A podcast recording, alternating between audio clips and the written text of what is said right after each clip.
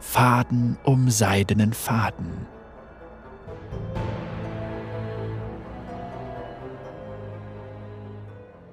Nach den langen Wochen auf See fühlte Markus sich schwach und schwindelig, und er war erleichtert, endlich wieder festen Boden unter den Füßen zu haben. Der Pfad, der von der Basaltküste wegführte, war ölig und rutschig, so dass er darauf achten musste, nicht zu stürzen. Die verkrümmten Bäume zu beiden Seiten des Pfades waren elende schwarze Hüllen, die gelbliches Harz weinten, wo in Panik geratene Tiere ihre Klauen in die Rinde geschlagen hatten. Ein sanftes Licht schimmerte zwischen den Bäumen und tanzte wie Narrenfeuer, die über das Sumpfland flimmerten und unvorsichtige Seelen ins Verderben lockten. Die Äste waren mit etwas behangen, das wie schäbiges Mullgewebe aussah, und Markus brauchte einen Augenblick, um zu begreifen, dass es sich dabei um Spinnweben handelte. Drahtiges Farnkraut wucherte im Dickicht entlang des Pfades, und sein Rascheln ließ die Bewegungen unsichtbarer Kreaturen erahnen, die sich wie Schatten einen Weg durch den Wald bahnten. Vielleicht waren ihnen die Ratten gefolgt, die bereits das Schiff heimgesucht hatten. Markus hatte nie eine zu Gesicht bekommen, mit Ausnahme eines flüchtigen Blickes auf einen geschwollenen Körper mit dunklem Fell oder des trippelnden Geräusches von kleinen Krallen auf Holz. Er konnte sich des Eindruckes nur schwer erwehren, dass diese Ratten über mehr Gliedmaßen verfügten, als normalerweise üblich war. Die Luft der Insel war feucht und schwer. Die Feuchtigkeit hielt klebend Einzug in seine feinmaschige Tunika und Stiefel. Er hielt sich eine aromatische Duftkugel unter die Nase, doch half sie nur bedingt gegen den Gestank der Insel, der ihn an die Leichengruben hinter den Mauern von Noxus erinnerte, wenn der Wind vom Meer her wehte. Der Gedanke an seine Heimat rief für einen kurzen Augenblick Unbehagen in ihm hervor. Die Feiern in den Katakomben tief unter der Stadt waren ein erquicklich verbotenes Vergnügen gewesen, eine Belohnung dafür, dass er dem geheimen Symbol der schwarzblättrigen Blüte gefolgt war. Er und seine Gefährten hatten sich in den dunklen Gräbern hingebungsvoll versammelt. Und sie hatte gewartet. Er sah nach vorne und hoffte, einen Blick auf die betörende Frau zu erhaschen, deren Worte so viele von ihnen an diesen Ort geführt hatten. Blutrote Seide und schwingende Hüften verschwanden im Nebel, der zwischen den Bäumen waberte. Er hatte während der Predigten ihres uralten Gottes begeistert an ihren Lippen gehangen und war überglücklich gewesen, als sie ihn und die anderen dafür auserwählt hatte, sie auf diese Pilgerfahrt zu begleiten. Es war ihm alles wie ein großartiges Abenteuer erschienen, als sie unter den stillen Blicken des stummen und verhüllten Steuermannes an Bord der schwer beladenen Barke gegangen waren, doch mittlerweile machte es ihm zu schaffen, so weit von Noxus entfernt zu sein. Markus hielt inne, wandte sich um und blickte den Pfad zurück. Die restlichen Pilger eilten an ihm vorbei wie Rinder, die mit leeren Augen auf dem Weg zum Hammer des Schlechters waren. Was war bloß mit ihnen los? Hinter ihnen kam der Steuermann, der über den Pfad glitt, als würden seine Füße den Boden kaum berühren. Die Roben umspielten seine Figur mit jeder Bewegung wellenartig. Allein beim Gedanken daran, in der Nähe dieser Gestalt zu sein, keimte in Markus Brust eine Angst auf, die ihm den Atem nahm. Er wandte den Blick wieder ab und sah sich mit ihr konfrontiert. Elise, begann er, doch ihm blieben die Worte in der Kehle stecken. Er wollte sie instinktiv wegstoßen und diesen schrecklichen Ort hinter sich lassen, doch der Rausch ihrer dunklen Schönheit war stärker als seine Ablehnung. Sein Ekel war so rasch wieder verflogen, dass er sich nicht sicher war, ob er ihn überhaupt je verspürt hatte. Markus flüsterte sie, und der Klang seines Namens, der über ihre Lippen kam, war so göttlich, dass er ihm einen wohligen Schauer den Rücken hinunterjagte. Ihre Schönheit war überwältigend, und er sog jedes kleinste Detail ihrer perfekten Gestalt auf. Ihre Gesichtszüge waren kantig und scharf und wurden von vollem roten Haar umrahmt, ganz ähnlich wie bei einem adeligen Mädchen, das er einst gekannt hatte.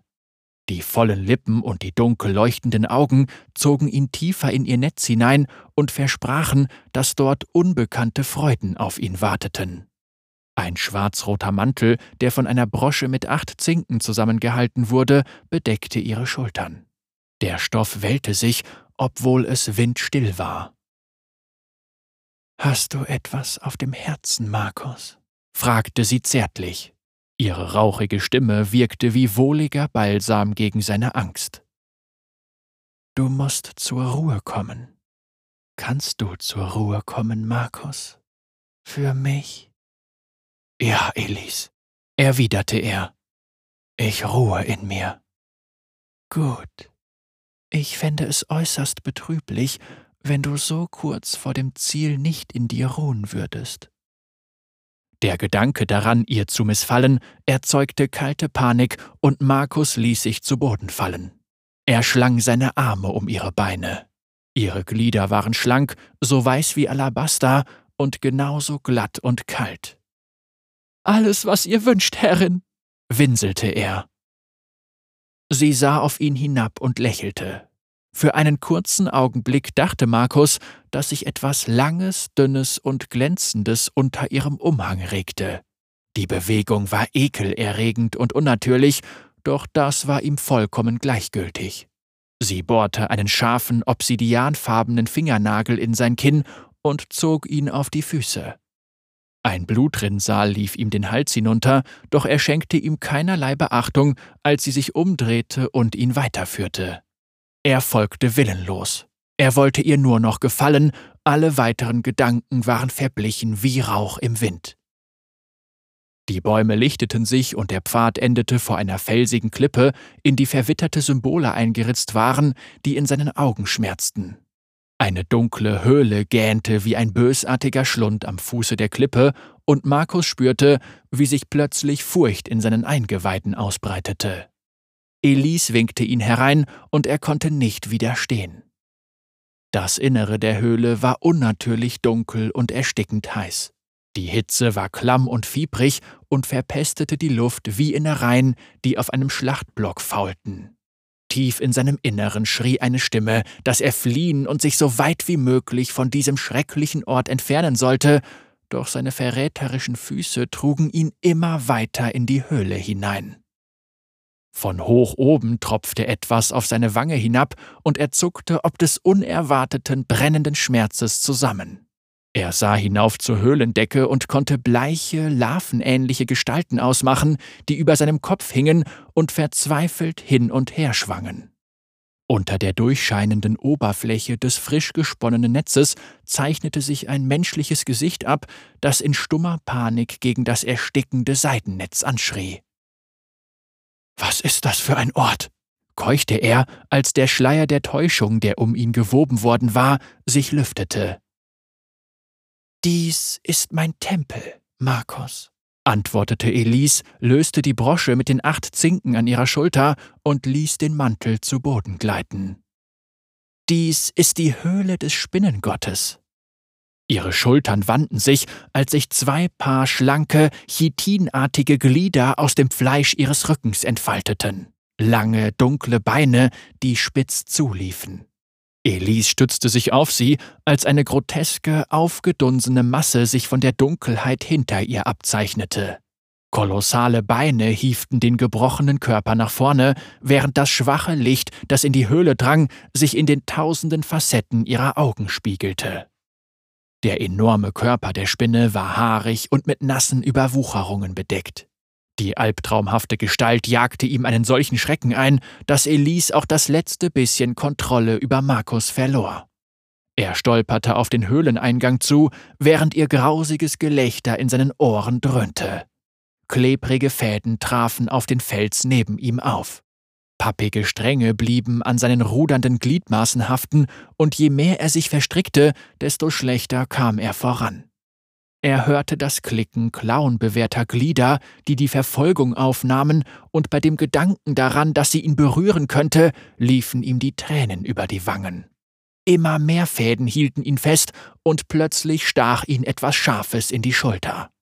Markus fiel auf die Knie, als lähmendes Gift durch seine Adern floss und ihm sein eigener Körper zum Gefängnis wurde. Ein Schatten fiel über ihn, und er sah den stummen Steuermann mit ausgestreckten Armen. Markus schrie auf, als die Roben des Steuermannes zu Boden glitten und enthüllten, dass er überhaupt kein Mann war. Stattdessen gaben sie den Blick frei auf ein wimmelndes Nest voll unzähliger Spinnen, die die Gestalt eines Mannes imitierten.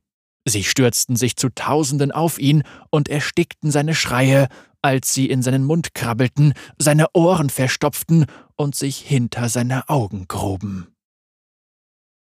Elise, die von den zusammengewachsenen Gliedern auf ihrem Rücken getragen wurde, schwang sich über ihn. Ihre betörende Schönheit war verblichen. Sie wirkte nicht einmal mehr menschlich. In ihren Zügen brannte ein wilder Hunger, der unstillbar schien. Die turmhohe Gestalt ihres monströsen Spinnengottes hob Markus mit rasiermesserscharfen Mundwerkzeugen empor. Du musst jetzt sterben, Markus, verkündete Elise. Warum? brachte er mit Mühe hervor.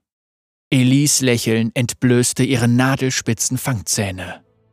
Damit ich leben kann.